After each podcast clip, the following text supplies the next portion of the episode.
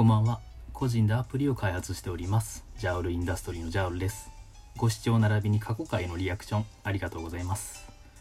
前回のバージョン1.8でですね、あの去年の年末に開発したリズムゲーム「コネコネコ」の開発裏話をえニナコさん、ニドネさん、経験値さんと一緒にお話しさせていただいたので少し振り返りをさせていただきましてあの後半はあのバレンタインデーの思い出話をしようと思います。コネコネコ開発の裏話はですねあの当初私の方で2本そしてあのニナドネのうちというあのニナコさんとニドネさんがされてる番組の方で、まあ、1本撮る予定だったんですよ。ですけどその最終的にあの今回私の方で3本、えー、ニナドネさんの方であの2本ご一緒させていただいたんであの分量があの1.5倍になりました。あの概要欄にねあのニナドネさんの回を記録しておきますので、えーよろしければ聞いてみてください。えー今前半だけ公開されてましてあの後半についてはの来週あたりに配信予定とのことです。あの私の番組のパート3であの二度寝さんがラスト30秒であのまとめてくださいってあの言っていただけなければ私あの無限に話してましたね。であのニナコさんが私を怖がるところとかあとあの二度寝さんがトイレの錬金術師っていうあのトイレで何を連接するのかなっていうあの存在しないゲームタイトルを言われたりとかあとの KK さんが私 KK さんにね私があの軽くあしらわれたり しているんでよければ聞いてみてください。えパート3ということであの全部であの36分あるんですけどあの2分20秒にまとめた動画もありますので、えー概要欄に、えー記載しておきますので、えー楽しい雰囲気だけでもね、えー掴んでいただけると幸いです。であの私がラジオトークを始めたきっかけなんですけどもともとはあの開発してるアプリの宣伝になればいいなっていうのが一つとあとあのエピソードトークといいますかその日常であった面白い話をその誰かに話す機会がその今のご時世上減ってしまったので、まあ、そういった場を設けたいなとあの前々から思ってたんですよ。でもその実際に始めるきっかけってなかなかつかつかめないじゃないですか。であの話ちょっと変わるんですけど私あの3月のライオンっていう将棋をテーマにした漫画が好きでして桐山玲というあの現役高校生かつあのプロの棋士という設定の主人公の話なんですけどでその作品の中であの宗谷当時という天才棋士がいまして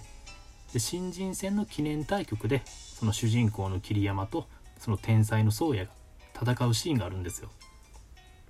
でその中で宗谷が桐山に対してその今までないような新しい一手を指してきましてでそれが「もしもしあなたは誰ですか?」って表現されてるんですよ。あなたはどういう戦い方をしますか？とか。あなたはこの手に対してあのどう対応しますか？っていう。で私このシーンが大好きでして自己紹介でその名前とか出身地とかあとま趣味とか言う人が多いじゃないですか。でもその将棋の指し方もそうですしで創作っていうのも自己表現であり、まあ、自己紹介だと思うんですよ。でラジオトークの配信もあのどういう声をしてるとかどういうテンションで話してるとかあとどういう内容を話してるとかであのそれもまあ自己紹介であり自己表現だと思うんですよね。であの話戻るんですけど。であのニナコさんにドネさん経験値さんにあの私はこういう人ですよっていうあの自己紹介をするのがあの、まあ、配信のきっかけだったんですよ。であの前回あのご一緒にねお話しさせていただきましてまあその仲良くなるっていうまあ念願が叶ってしまったんですよね。まあ私一人勝手に 仲良くなれたって思ってるかもしれないんですけどであの、まあ今回がね、えーバージョン1.9ということであの記念すべき10回目なので、まあ、今回もう最終回にしてしまってもいいかなって思ったんですよ。ですけどその、まあ、週1配信で、えーあれ話そうこれ話そうみたいなのをいろいろ考えてましてでその母親がね急に女の一面見せてきてびっくりした話とかあとあのカツラをかぶって自動車学校行った話とか。あとあの警察のお世話になった話とか。あのぜ前科者じゃないですよ私。あのまだまだねあのお話ししたいことがあのあるので、えー今後ともお暇がありましたら、えー聞いていただけると幸いです。ジャウルインダストリーのジャスターズワンライクス。この番組は個人アプリ開発者がアプリ開発に関係ある話だったり全然関係ない話をする番組です。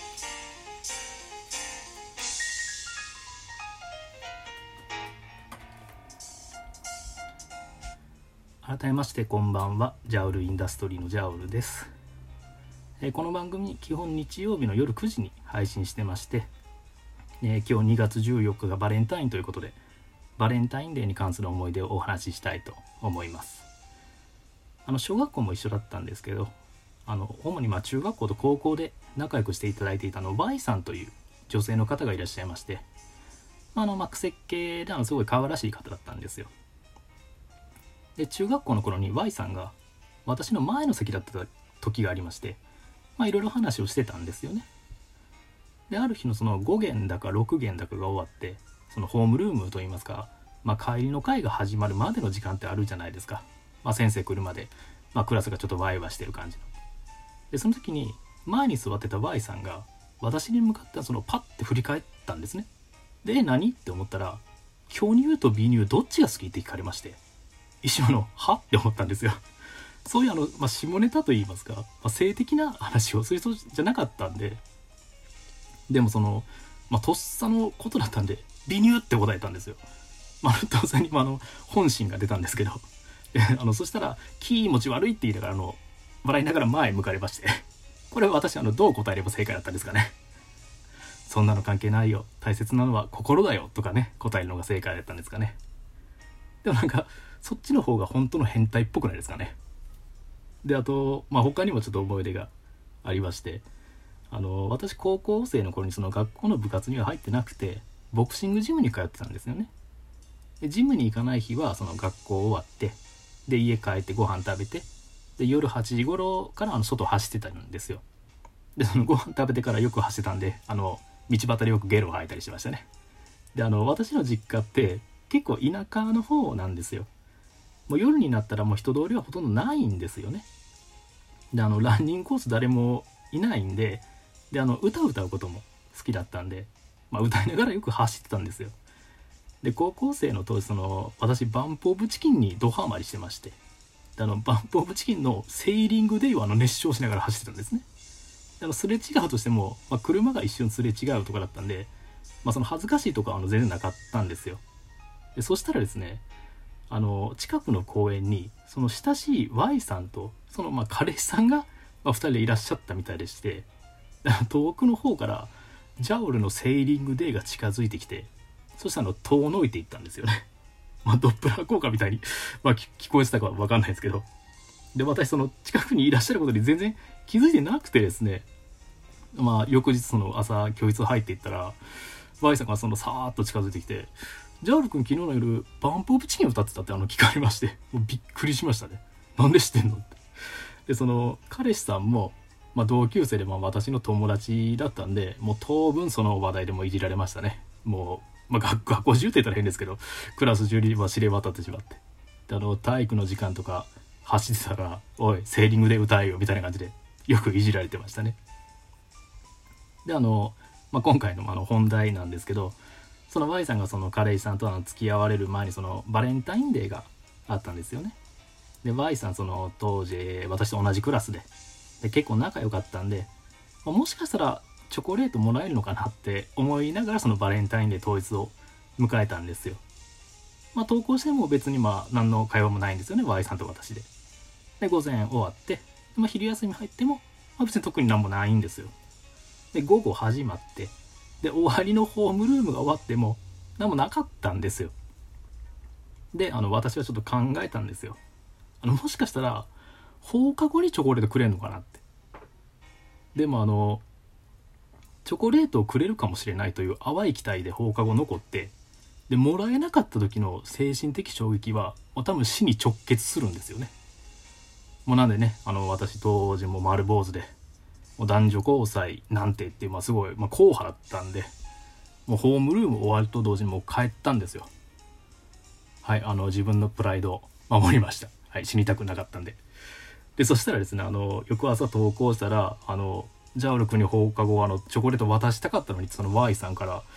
言われましてあのこれって私が悪いんですかね。あの今なお引きずってるんですけど。